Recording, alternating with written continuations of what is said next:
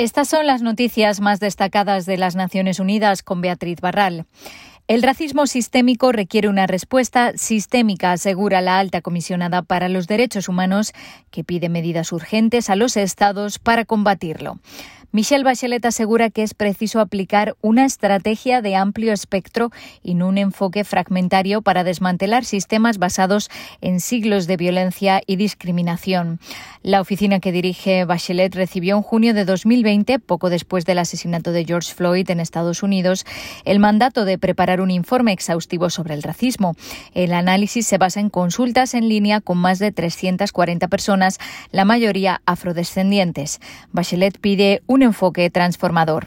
Hago un llamado a todos los países para que dejen de negar el racismo y empiecen a desmantelarlo, para que acaben con la impunidad y fomenten confianza, para que escuchen las voces de los afrodescendientes y para que confronten el legado del pasado y ofrezcan reparación. Según el informe, en todo el mundo y en particular en América del Norte y del Sur y en Europa, es desproporcionado el número de afrodescendientes que viven en la pobreza y que se enfrentan a graves obstáculos para ejercer sus derechos.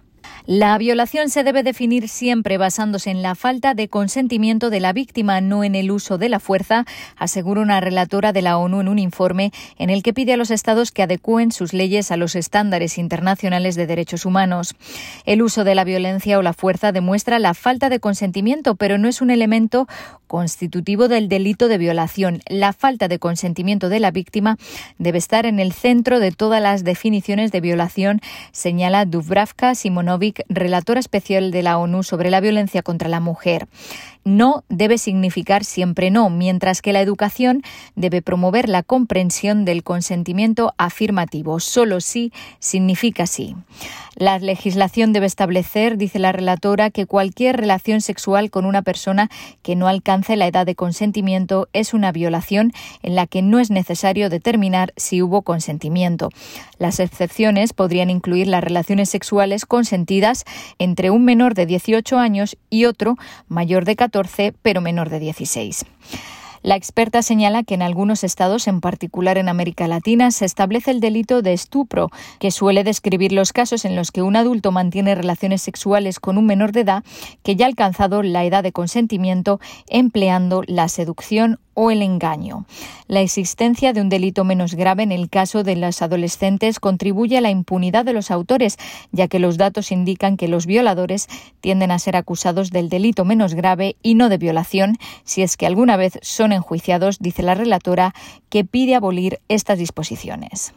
Uno de los grupos más indefensos ante las violaciones y abusos sexuales son las mujeres y niñas migrantes, según un informe de la ONU que asegura que las leyes contra el aborto en América Central agravan su vulnerabilidad.